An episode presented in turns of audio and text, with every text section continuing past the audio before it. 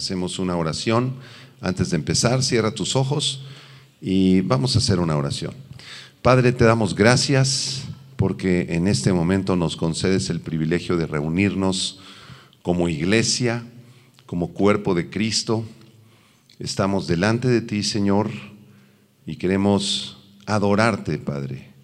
Postrarnos en nuestro corazón delante de ti, reconociendo tu grandeza, tu majestad, tu eternidad, tu santidad, Señor. Venimos ante tu trono de gracia, Señor Jesucristo, para besar tus pies, para besar tus manos y entregarte nuestra vida, entregarte nuestro corazón. Te suplicamos que tu Espíritu Santo sea nuestro Maestro.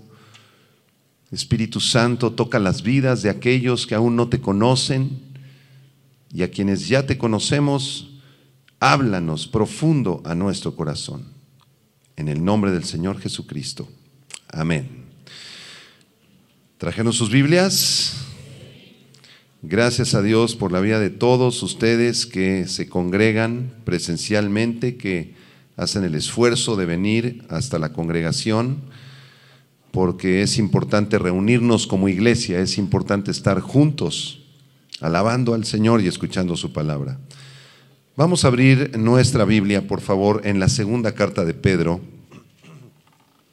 en el capítulo 3. Segunda carta de Pedro, capítulo 3, versículo del 8 al 13, en un tema que se titula El día del Señor viene pronto. El día del Señor viene pronto. Y el apóstol Pedro escribe estas palabras inspiradas por el Espíritu Santo. Dice así, mas, oh amados, no ignoréis esto que para con el Señor un día es como mil años y mil años como un día. El Señor no retarda su promesa, según algunos la tienen por tardanza, sino que es paciente para con nosotros, no queriendo que ninguno perezca, sino que todos procedan al arrepentimiento. Pero el día del Señor vendrá como ladrón en la noche en el cual los cielos pasarán con gran estruendo y los elementos ardiendo serán deshechos, y la tierra y las obras que en ella hay serán quemadas. Puesto que todas estas cosas han de ser deshechas, ¿cómo no debéis vosotros andar en santa y piadosa manera de vivir, esperando y apresurándoos para la venida del día de Dios? en el cual los cielos encendiéndose serán deshechos y los elementos siendo quemados se fundirán. Pero nosotros esperamos, según sus promesas, cielos nuevos y tierra nueva en los cuales mora la justicia.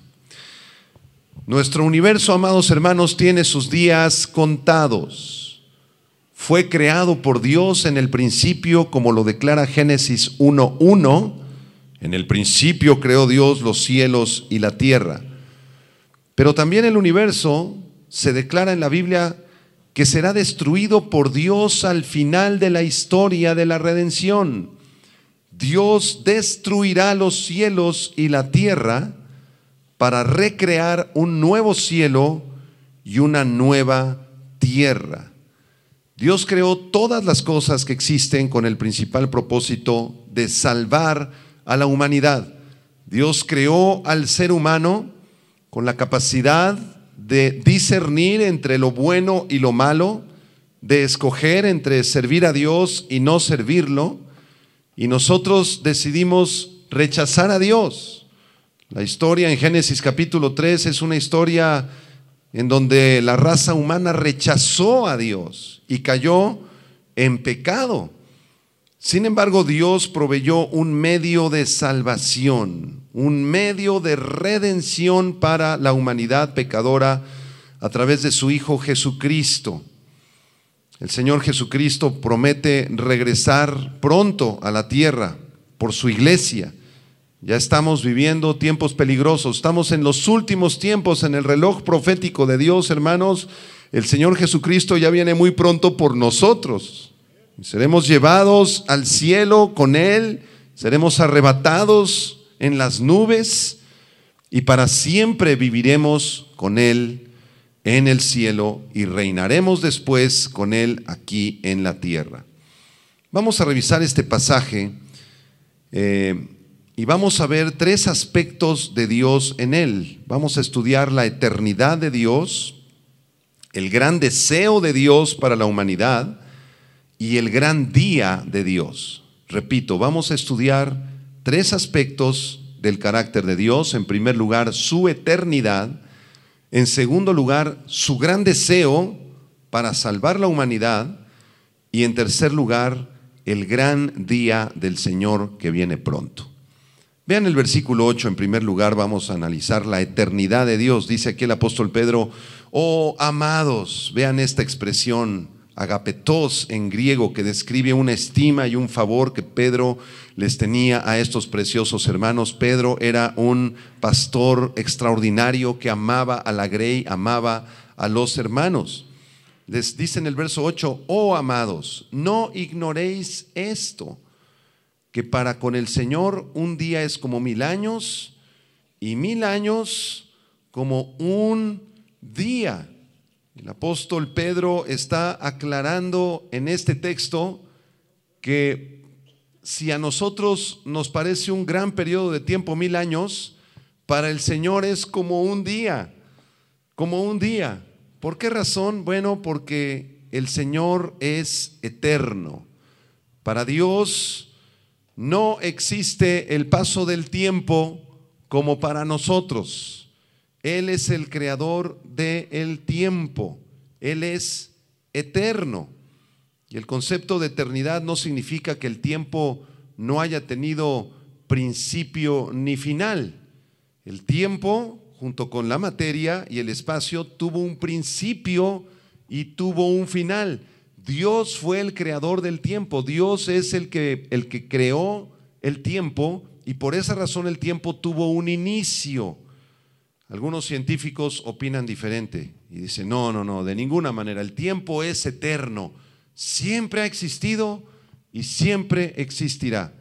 Pero hay un argumento muy interesante que desmiente a los científicos orgullosos, porque si el tiempo fuera infinito, sin principio ni final, entonces deberían existir un número infinito de momentos antes del día de hoy, 20 de noviembre. De la manera siguiente voy a explicar el concepto del tiempo. Si, el tiempo fuera infinito, existiría un número infinito de momentos antes de este en el que estamos aquí reunidos. Y si eso fuera cierto, este momento jamás hubiera llegado porque hay un momento infinito de momentos antes.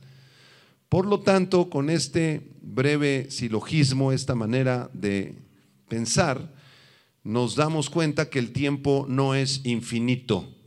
El tiempo tuvo un principio, amados hermanos, y tendrá un final porque fue creado por Dios. Dios es el creador de el tiempo. Vean el Salmo 90, versículo 4. Salmo 90, versículo 4 de aquí, el apóstol Pedro toma la idea para escribir este versículo que estamos analizando en 2 de Pedro 3.8. Pero el Salmo 94 dice, porque mil años delante de tus ojos son como el día de ayer que pasó y como una de las vigilias de la noche. Mil años delante de Dios son como un momentito para nosotros. Entonces, ¿cuántos años han pasado desde que el Señor Jesucristo vino a la tierra? Pues aproximadamente unos dos mil, en números redondos. Para nosotros son muchos años y han pasado muchas cosas en estos dos mil años.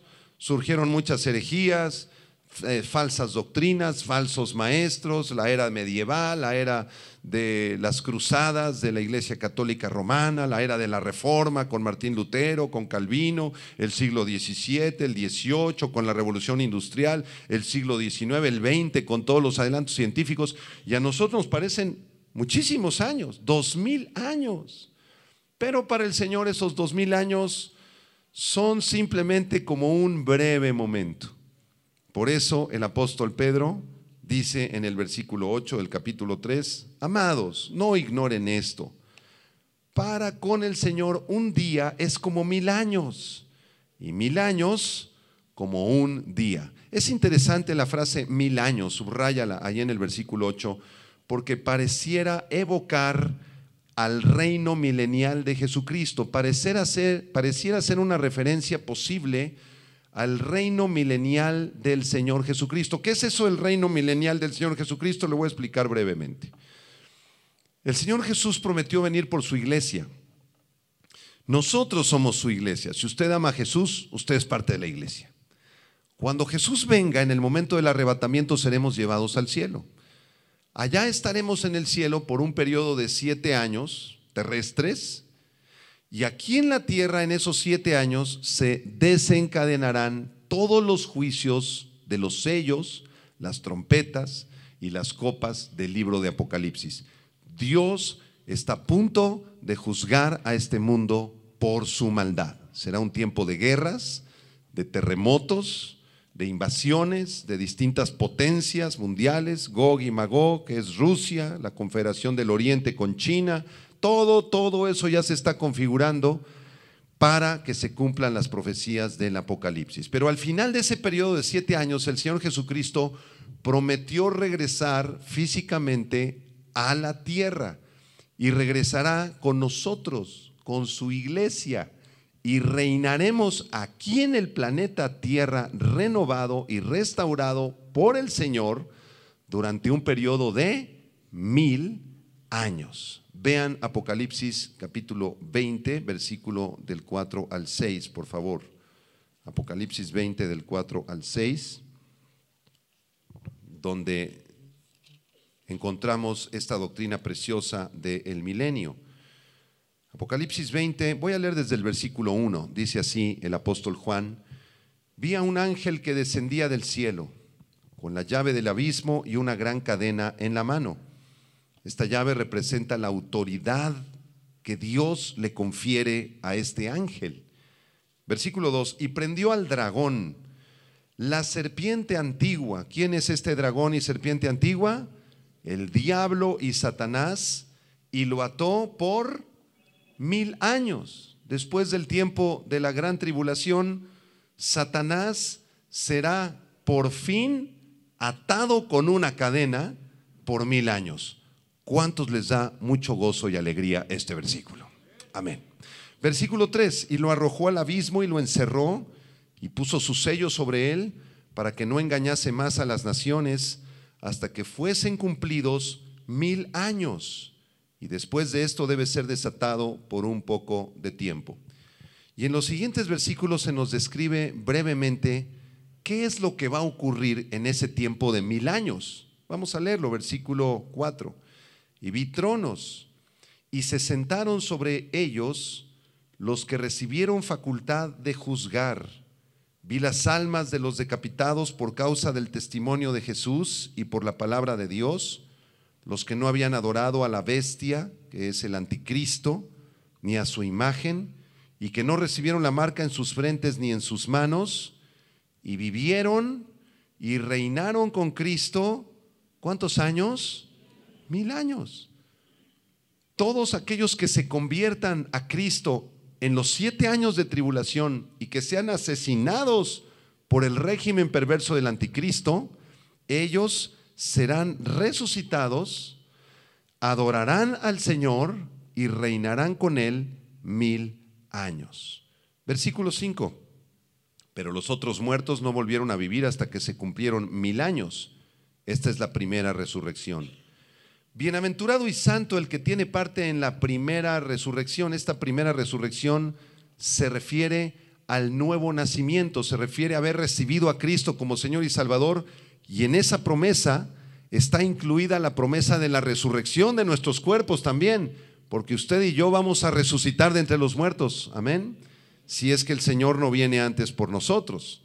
Versículo 6, bienaventurado y santo el que tiene parte en la primera resurrección, la segunda muerte no tiene potestad sobre estos, sino que serán sacerdotes de Dios y de Cristo. En ese grupo estamos incluidos usted y yo. Nosotros somos sacerdotes de Dios y de Cristo. ¿Y qué dice al final del versículo 6? Y reinarán con Él mil años.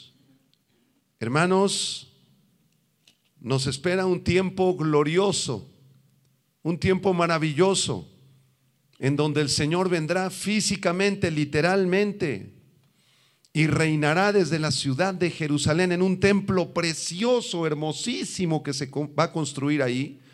Ese templo está descrito en el libro del profeta Ezequiel, capítulos 40 hasta el 48. Ahí usted puede leer todos los detalles del templo precioso que se va a construir en la ciudad de Jerusalén. Y Jesucristo nuestro Señor será el que gobierne sobre todo el planeta será un gobierno teocrático. Él será el que establezca todas las normas, las leyes de la política, de las artes, de la ciencia, de la educación. Él gobernará el planeta Tierra. Y nosotros gobernaremos junto con Él en un planeta restaurado. Los mares estarán limpios. Habrán cascadas y ríos con agua cristalina preciosa. Habrá un río que salga de la mitad de ese templo en Jerusalén y una, una parte de la corriente irá al mar Mediterráneo y la otra irá al mar muerto. El mar muerto allá en la tierra de Israel dejará ser mar muerto, ya no será más un mar muerto, estará lleno de peces de todos los colores. Nosotros tendremos trabajo, viviremos en abundancia y durante esos mil años nos dedicaremos a adorar y darle gloria a nuestro precioso Señor Jesucristo. ¿Qué le parece? ¿No le emociona a usted este hecho? Que vamos a estar aquí en la tierra reinando junto con Él. Qué precioso. Vamos a regresar a la segunda de Pedro capítulo 3. Vamos al versículo 9 ahora, por favor. Hemos estudiado muy brevemente la eternidad del Señor. Para con el Señor un día es como mil años y mil años como un día. Pero en el versículo 9 se nos habla de las promesas y de la paciencia del Señor. Miren lo que dice el verso 9. El Señor no retarda su promesa, según algunos la tienen por tardanza, sino que es paciente para con nosotros, no queriendo que ninguno perezca, sino que todos procedan al arrepentimiento. Aunque para Dios no existe el tiempo, Él siempre llega a tiempo en el reloj de la humanidad.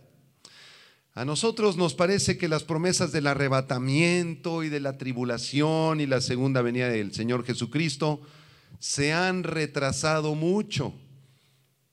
El apóstol Pablo pensaba que en su tiempo iba a ser el arrebatamiento, por eso le escribe a los tesalonicenses y les explica todos los detalles del arrebatamiento en el capítulo 4 de la primera carta a los tesalonicenses.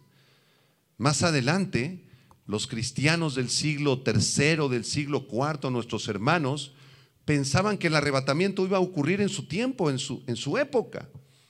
Después, en la Iglesia Católica Romana, se organizaron las famosas cruzadas, que fueron estas batallas sangrientas, terribles del siglo XIII, XIV y XV, para recuperar la ciudad de Jerusalén que estaba conquistada por los musulmanes. Ya estaba ahí la mezquita de Omán, el Domo de la Roca, desde el siglo VIII y IX, y entonces la iglesia romana comprendió de alguna manera que el Señor iba a regresar pronto por su iglesia y ellos se apropiaron el derecho de querer conquistar la ciudad de Jerusalén y mandaron a los cruzados. En una de las cruzadas mandaron miles de niños, niños pequeñitos de cuatro, seis, ocho años marchando hacia Jerusalén que estaba conquistada por los musulmanes y en el camino le salieron los ejércitos musulmanes y asesinaron a todos los niños. ¿Por qué mandaron niños para reconquistar Jerusalén? Porque según decía el Papa de ese tiempo, porque de ellos es el reino de los cielos. Si los mandamos por delante, a ellos no los van a tocar, los van a respetar. ¿Y qué hicieron los musulmanes? No respetaron nada y asesinaron a todos los niños. Entonces, durante todos los siglos de la historia, la humanidad, ¿verdad? Eh, en el cristianismo, en el hemisferio occidental, ha esperado la segunda venida de Cristo. Y el Señor Jesucristo no vino en el siglo tercero, no vino en el siglo sexto, no vino en el tiempo de las cruzadas, no vino en el siglo XVIII y no ha venido en el siglo XX, ni tampoco en lo que va del siglo XXI. Por lo tanto, muchos cristianos, y sobre todo no cristianos, eh, critican esta doctrina y dicen, no es cierto, el Señor no va a venir. Se, se, debe estar refiriendo a alguna venida espiritual cuando Él vino, quizá, cuando envió a su Espíritu Santo, pero la promesa de que Él va a regresar, no la creas. ya se tardó muchísimo el Señor, es lo que está diciendo aquí el apóstol Pedro. Y miren la respuesta de Pedro en el verso 9. Dice, el Señor no retarda su promesa. Hermanos, Dios es fiel y Él va a cumplir sus promesas. Él va a regresar pronto por su iglesia. Miren lo que dice el libro de Hebreos capítulo 10, verso 23. El autor de Hebreos, allá en el capítulo 10, versículo 23, nos da una exhortación bastante fuerte para aquellos cristianos que dudan y dicen, no, pues los pastores hablan del arrebatamiento y de la segunda venida, pero yo no veo nada, nada de eso. El mundo sigue igual, el pecado sigue aumentando. ¿Será cierto que el Señor va a regresar? Si tú has llegado a pensar de esta manera, te animo a que leas Hebreos 10:23 junto conmigo. ¿Qué dice? Fuerte. Mantengámonos firmes. Otra vez, mantengámonos firmes, sin fluctuar la profesión de nuestra esperanza, porque fiel es el que prometió. Fiel es el que prometió. El Señor no retarda sus promesas. El Señor es fiel. Si tú tienes las promesas de Dios por tardanza, debes entregarle ese sentimiento, esa, esa teología equivocada al Señor, decirle, Señor, yo pensaba verdaderamente que ya no venías nunca por nosotros, pero acabo de leer aquí en el versículo 9 que tú eres fiel y que tú cumplirás lo que has prometido. ¿Por qué el Señor aparentemente ha retardado sus promesas. ¿Por qué el Señor no ha venido?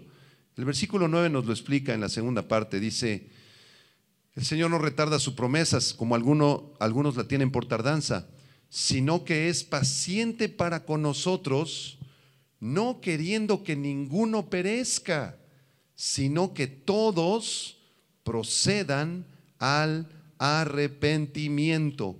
¿Cuál es el deseo más profundo en el corazón de Dios, hermanos? Pongan mucha atención en esta parte del mensaje. Imaginen que pudiéramos entrevistar a Dios unos pocos minutos. Y entonces alguno de ustedes le formula una pregunta a Dios y le dice, Señor, ¿cuál es el deseo más grande en tu corazón, Señor? ¿Qué es lo que tú más deseas, lo que más anhelas, Señor? Tú eres Dios eterno, tú eres santo, Señor. Pero yo quisiera saber, como tu hijo, como tu hija, cuál es el deseo más profundo de tu corazón. Porque si yo supiera ese deseo, yo quisiera colaborar contigo, yo quisiera, yo quisiera, Señor, que tu deseo se cumpliera aquí en la tierra. ¿Cuál es el deseo más grande de tu corazón?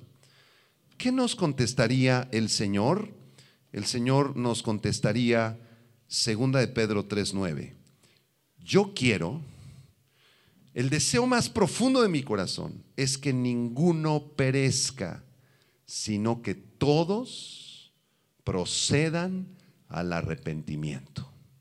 El apóstol Pablo en 1 Timoteo 2:4 dice lo mismo. Dice que Dios quiere que todos los hombres sean salvos y vengan al conocimiento de la verdad. El Señor desea que toda la humanidad conozca el Evangelio, hermanos. que todos sepan acerca del sacrificio expiatorio y vicario de Cristo y que ese sacrificio es suficiente para salvar a toda la humanidad si todos creyeran. El problema es que no todos creen, solamente algunos escogidos por Dios creen y otros rechazan el mensaje del Evangelio. De manera que la salvación es de alcance universal, pero se aplica exclusivamente a los escogidos por Dios, a los redimidos. Ese es el deseo más grande de Dios. Y yo quiero preguntarle a usted, ¿cuál es el deseo más grande, más profundo en el corazón de usted? ¿Qué es lo que usted más anhela? No, pastor, pues comprar una casa. No, pastor, pues irme, irme a Europa de vacaciones algún día. Pastor, el deseo más grande de mi corazón es tener una gran fortuna, mucho dinero para sentirme seguro, pastor. El deseo más grande en mi corazón es casarme, pastor, o tener un mejor trabajo.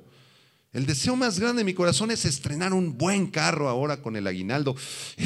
qué hermoso sería estrenar un carro último modelo ahorita en diciembre, pastor. Le tengo otra pregunta. ¿El deseo más grande en el corazón de usted es el mismo que el deseo más grande del corazón de Dios? Cada uno conteste la pregunta.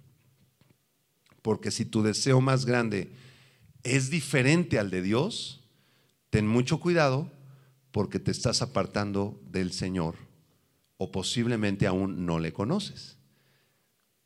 ¿Cuál es el mandamiento más grande en la Biblia, hermanos? Deuteronomio 6.4. ¿Cuál es el mandamiento más grande? ¿Usted sabe cuál es el mandamiento más importante, más grande? Dígalo conmigo si se lo sabe.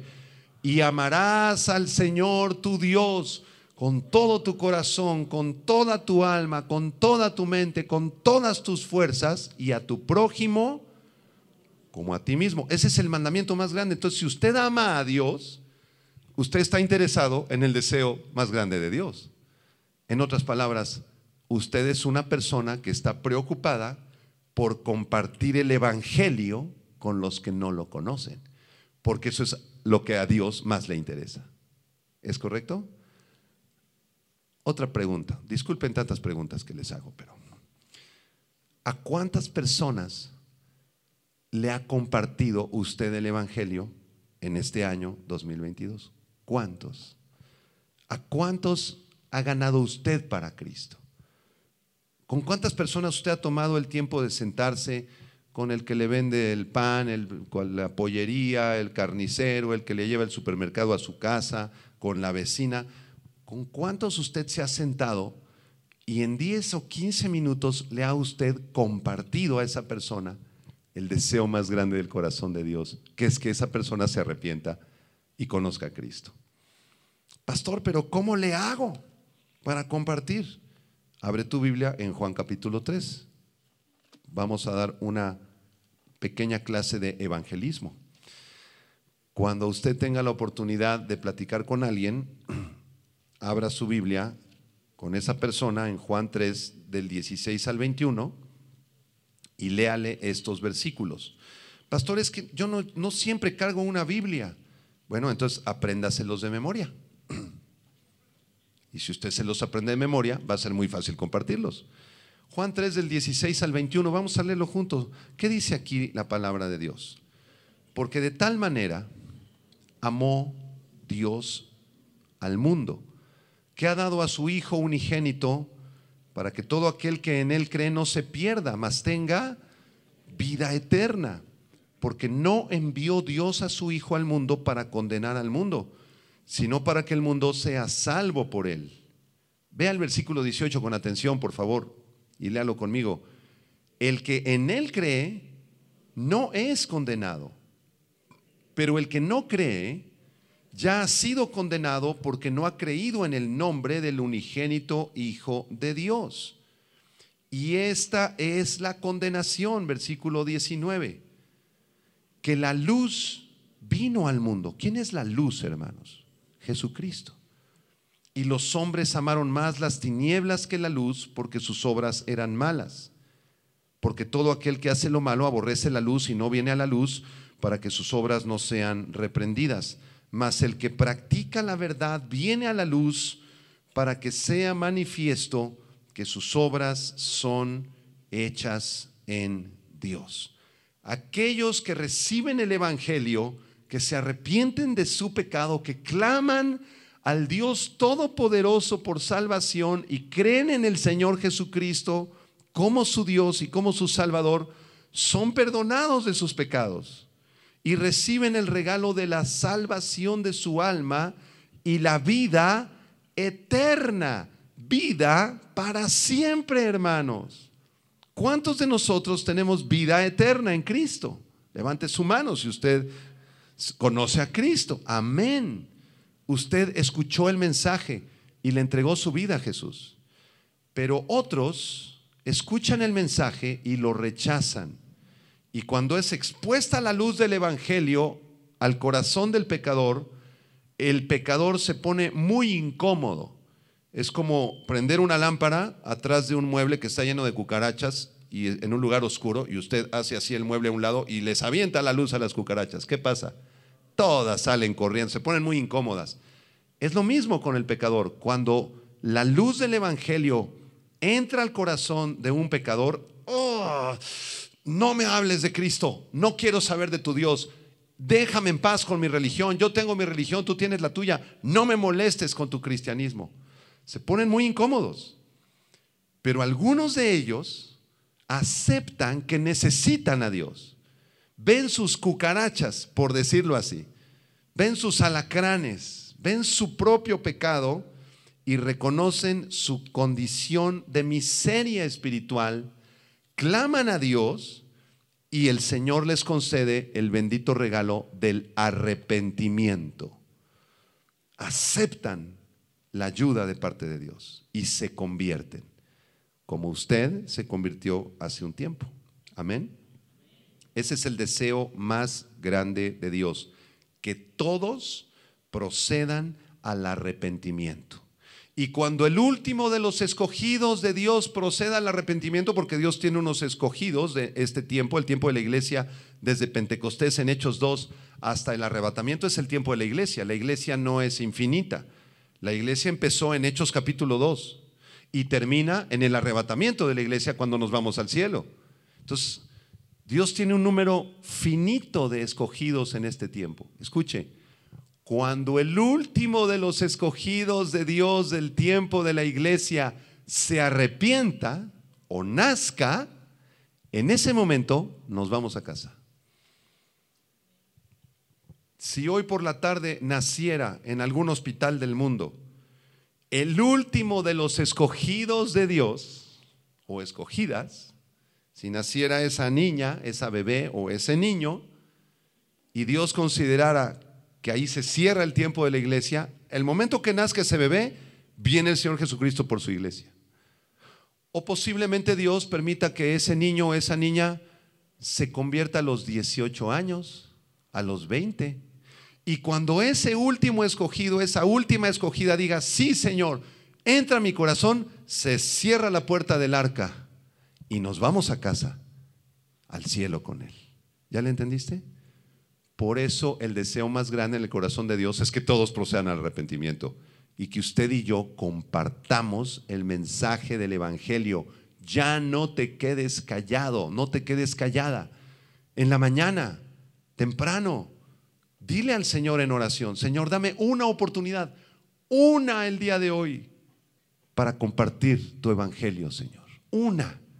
Y yo le aseguro que si usted ora de esta manera, el Espíritu Santo va a traer una oportunidad en donde usted se encontró ahí en el camión, en el automóvil, en la calle, en el banco, con alguien que usted pudo conversar cinco minutos. Usted está en el banco, se le cae eh, la pluma a la, señora de enfrente y usted le levanta la pluma y le dice, buenas tardes, ¿cómo está? Ahí está su oportunidad. Usted oró por eso, ¿no? En la mañana. Dios le va a dar oportunidades. Ora por una oportunidad y prepárate. Si esa persona acepta el Evangelio, amén, invítela a la congregación, tómele su teléfono, disipúlela. Si esa persona lo rechaza a usted, usted no se sienta ofendido. A usted nadie lo está ofendiendo. A quien están ofendiendo es a Dios, es asunto de Dios con ellos. Usted no se meta, ay, es que me rechazaron, pastor. Ay, es que me insultaron, me aventaron botellazos. No, eso de compartir no es lo mío, pastor, ¿eh? Porque me siento muy rechazado y como soy tan hipersensible, estuve llorando tres semanas por el rechazo tan grande que percibí. Usted, no fue rechazado, el que fue rechazado fue Cristo. A Él lo pusieron en la cruz, a usted no. A usted le toca compartir la palabra de Dios. Regresamos a 2 de Pedro capítulo 3, vamos a explicar en los pocos minutos que tenemos el tercer punto de nuestro mensaje que se refiere al día del Señor. 2 de Pedro 3 del 10 al 13, miren lo que dice. Pero el día del Señor vendrá como ladrón en la noche, en el cual los cielos pasarán con grande estruendo y los elementos ardiendo serán deshechos y la tierra y las obras que en ella hay serán quemadas. Subraya por favor la expresión el día del Señor. Este es un término teológico utilizado en las escrituras que describe los tiempos de la ira de Dios. El día del Señor abarca desde el arrebatamiento de la iglesia, incluyendo la gran tribulación de siete años, incluyendo el periodo de mil años cuando Cristo regresará a gobernar sobre la tierra, e incluyendo el estado eterno después del milenio. Todo ese periodo es en la Biblia el día del Señor. Hay muchos pasajes en las Escrituras que nos hablan de este día del Señor. Y el apóstol Pedro, ahí en el versículo 10, nos dice que este día del Señor, los tiempos de los juicios, del arrebatamiento de la iglesia, etcétera, vendrá como ladrón en la noche. Esto no quiere decir que el día del Señor tendrá una implicación negativa, porque un, un ladrón entra para robar, para destruir, de forma sorpresiva, para dañar. Pero el Señor no es ningún ladrón. Más bien esto es una figura del lenguaje que nos habla que el día del Señor será de manera sorpresiva, será rápidamente. Cuando el día del Señor inicie con el arrebatamiento, si es que el arrebatamiento es en la madrugada, usted de pronto se va a encontrar ya con un cuerpo glorificado, con una vestidura blanca, se va a abrir el cielo a las 3.35 de la madrugada allá en Azcapotzalco y en todo el mundo, y nos vamos con el Señor, y eso va a ocurrir en un microsegundo. Usted ni se va a dar cuenta. Eso quiere decir que el día del Señor será como un ladrón en la noche. A eso se refiere esa expresión. ¿Y qué va a pasar en el día del Señor al final del reino milenial de Jesucristo? Versículo 10. Después del reino de mil años de Cristo, dice, en el cual los cielos pasarán con grande estruendo, y los elementos ardiendo serán deshechos, y la tierra y las obras que en ella hay serán quemadas. Quiero que subraye ahí en su Biblia la palabra elementos. Los elementos ardiendo serán desechos. Esta palabra elementos, estoy geirón en griego, describe a un elemento principal a partir del cual todos los demás elementos pueden construirse. En otras palabras, el apóstol Pedro está utilizando prácticamente la palabra átomos. ¿Cuántos de ustedes estudiaron un poquito de química ahí en la secundaria, en la prepa, ¿verdad? Y ahí los maestros nos enseñaban la famosa tabla periódica, ¿se acuerdan? Y en la tabla periódica aparecen 118 elementos químicos, cada uno con su configuración atómica. ¿Recuerdan, por ejemplo, el elemento del hidrógeno? ¿Cuál era la fórmula del hidrógeno? A ver, los alumnos de química. H y después le ponían un 2, H2. Esa era la fórmula química del hidrógeno. ¿Por qué? Porque el hidrógeno es un átomo que tiene dos electrones que están girando alrededor del núcleo. Los, los átomos son como pequeños planetas microscópicos, muy pequeñitos.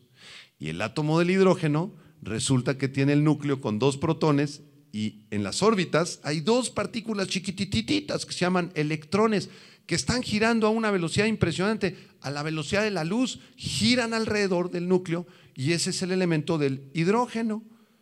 Después el hidrógeno se le ocurre unirse con un átomo de oxígeno y se genera la molécula de agua, H2O, la molécula del agua. ¿Qué nos está diciendo aquí Pedro? Que al final del reino milenial de Jesucristo, todos los átomos de la tabla periódica, todos los elementos de la tabla periódica serán quemados, serán desechos. Dios va a destruir el universo creado porque está bajo la maldición del pecado. Cristo va a venir por su iglesia, vendrá el tiempo de tribulación de siete años, después vendrá un reino de mil años donde estaremos aquí en el planeta y al final de esos mil años el Señor en su soberanía va a destruir el universo. Va a hacer lo contrario a Génesis 1.1. ¿Qué dice Génesis 1.1? En el principio Dios creó los cielos y la tierra. Pero aquí en segunda de Pedro leemos prácticamente que al final Dios destruyó los cielos y la tierra. Así termina la historia de la redención, pero hay una muy buena noticia en el versículo número 12. Con eso terminamos aquí en 2 de Pedro 3:12. Desde el versículo 11 dice, puesto que todas estas cosas han de ser desechas, ¿cómo no debéis ustedes andar en santa y piadosa manera de vivir, esperando y apresurándoos para la venida del día de Dios? en el cual otra vez los cielos encendiéndose serán deshechos y los elementos, lo que acabo de explicar aquí, los elementos siendo quemados se fundirán, habrá una implosión del universo. Pero el versículo 13 termina de la siguiente manera con gran esperanza. Pero nosotros esperamos según sus promesas. Dile a la persona a tu lado, nosotros estamos esperando en las promesas de Dios. Y tú respóndele, ¿y qué estamos esperando? Cielos nuevos y tierra nueva en los cuales mora la justicia. Al final de la historia de la redención, cuando Dios destruya el universo lleno de pecado y de maldad, Dios va a recrear un nuevo universo, nuevos cielos y nueva tierra en los cuales mora la justicia. Y ahí, en ese nuevo universo, habrá una ciudad que ya existe ahorita, en la eternidad, que se llama la ciudad de la Nueva Jerusalén, donde usted y yo habitaremos por toda la eternidad. En Apocalipsis capítulo 22 se nos describen, 21, perdón, Apocalipsis 21, se nos describen todos los detalles de la nueva Jerusalén en donde habitaremos para siempre. Usted puede leerlos en su casa. Ahorita ya se nos terminó el tiempo de la exposición, pero le dejo de tarea que hoy por la tarde lea usted todo el capítulo 21 de Apocalipsis y usted se va a maravillar de ese lugar precioso donde vamos a vivir todos nosotros para siempre. ¿Cuál es la exhortación de Pedro en el versículo 11? Ante la realidad de la eternidad de Dios, de la majestad de Dios, de las profecías bíblicas y de todas las cosas que el Señor va a hacer en su reino milenial y en el estado eterno, en el versículo 11 se nos dice, por favor, lo mínimo que ustedes pueden hacer es andar en santa y piadosa manera de vivir, buscando al Señor con todo tu corazón. ¿Cómo está tu vida de oración, hermano? ¿Cómo, está tu pasión por las cosas de Dios? No, pastor, del 0 al 10 ando como en uno. No, pastor, yo de milagro me congrego el domingo. De milagro tengo una Biblia en la casa, pero ni la leo, pastor.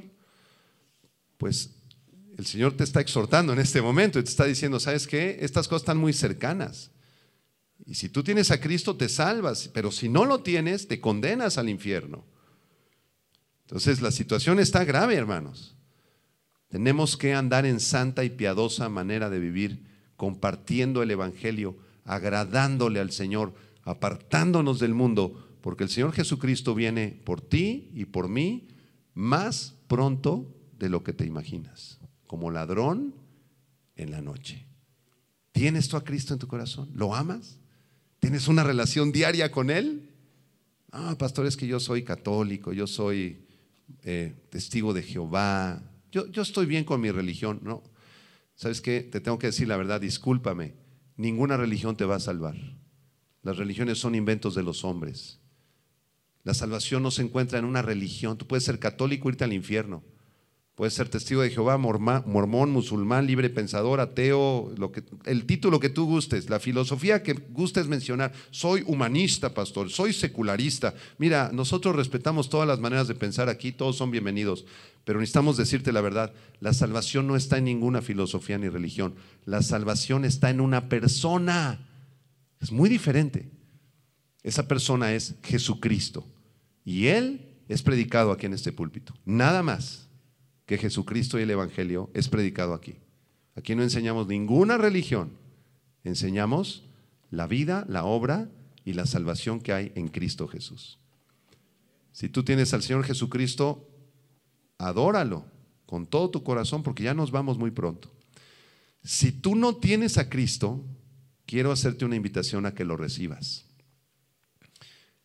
Para recibir a Cristo es necesario que tú te humilles, que reconozcas tu condición de pecado, tu enorme necesidad de Dios, que permitas que la luz del Evangelio te alumbre ahí en tus lugares más oscuros donde están tus mentiras, donde está tu pornografía, donde está la inmoralidad, donde está la mentira, donde están todas tus maldiciones que tú y yo heredamos de nuestros padres. Ahí en ese lugar tan oscuro, permítele a la luz del Evangelio alumbrar, por favor, te lo suplico. Esa luz no es para condenarte, es para que te acerques a aquel que murió por ti. Cristo entregó su vida y su sangre en la cruz del Calvario para pagar por la culpa que tú y yo merecíamos. No sé si han pensado en esto, pero los clavos que le pusieron a Jesús, que traspasaron sus muñecas y sus pies, los golpes tan brutales que le dieron a Jesús de tal manera que quedó desfigurado, la corona de espinas, la desnudez que tuvo ahí en la cruz desfigurado y destrozado por los latigazos romanos, todo ese castigo era para ti, era para mí. Nosotros merecíamos esos clavos por nuestros pecados, porque Dios es justo y Dios castiga al pecador. Dios es justo y santo.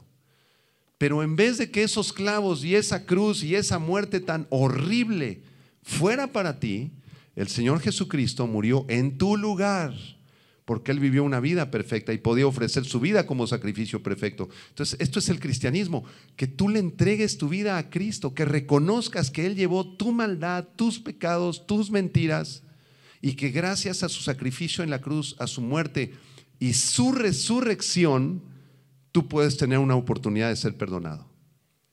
Tú puedes tener vida eterna. ¿No quisieras esta mañana venir a Cristo y entregarle tu corazón, renunciar a tus filosofías, a tu orgullo que te tiene ciego, que te, te impide ver el Evangelio? ¿No quisieras renunciar a tu soberbia, a tu orgullo y entregarle tu corazón a Cristo? Si hay alguna persona que por primera vez quisiera acercarse a la cruz, y aceptar a Cristo como su Salvador, le voy a pedir a esa persona que cierre sus ojos junto con toda la congregación. Si me acompañan, vamos a orar. Y si tú esta mañana quieres acercarte al Señor y entregarle tu corazón, por favor dile después de mí estas palabras. Con toda sinceridad y con todo amor, dile, Señor Jesucristo, aquí estoy delante de ti.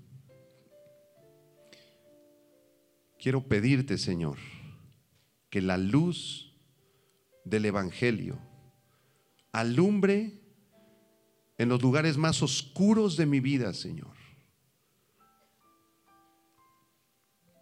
Que alumbre mi maldad, mi orgullo, mi soberbia, mi pecado. y quiero suplicarte que entres a mi corazón. que con tu luz me sanes.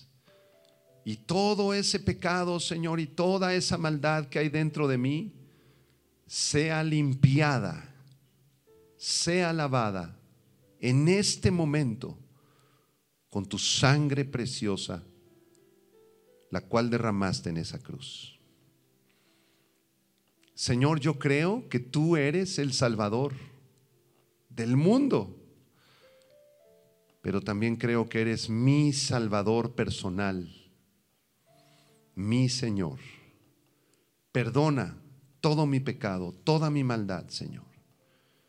Tú vienes muy pronto ya por tu iglesia, Señor, y yo quiero yo quiero irme contigo, Señor. Quiero pasar la eternidad contigo en ese lugar precioso, glorioso en la Nueva Jerusalén. Sálvame, Señor. Sáname. Te recibo en este instante como mi Señor, mi Salvador y mi Dios. Y te suplico que me concedas el milagro del arrepentimiento de mis pecados y de la vida eterna. Te ofrezco toda mi vida, todo lo que tengo, todo lo que soy, en Cristo Jesús. Amén, amén, y amén. Gloria a Dios.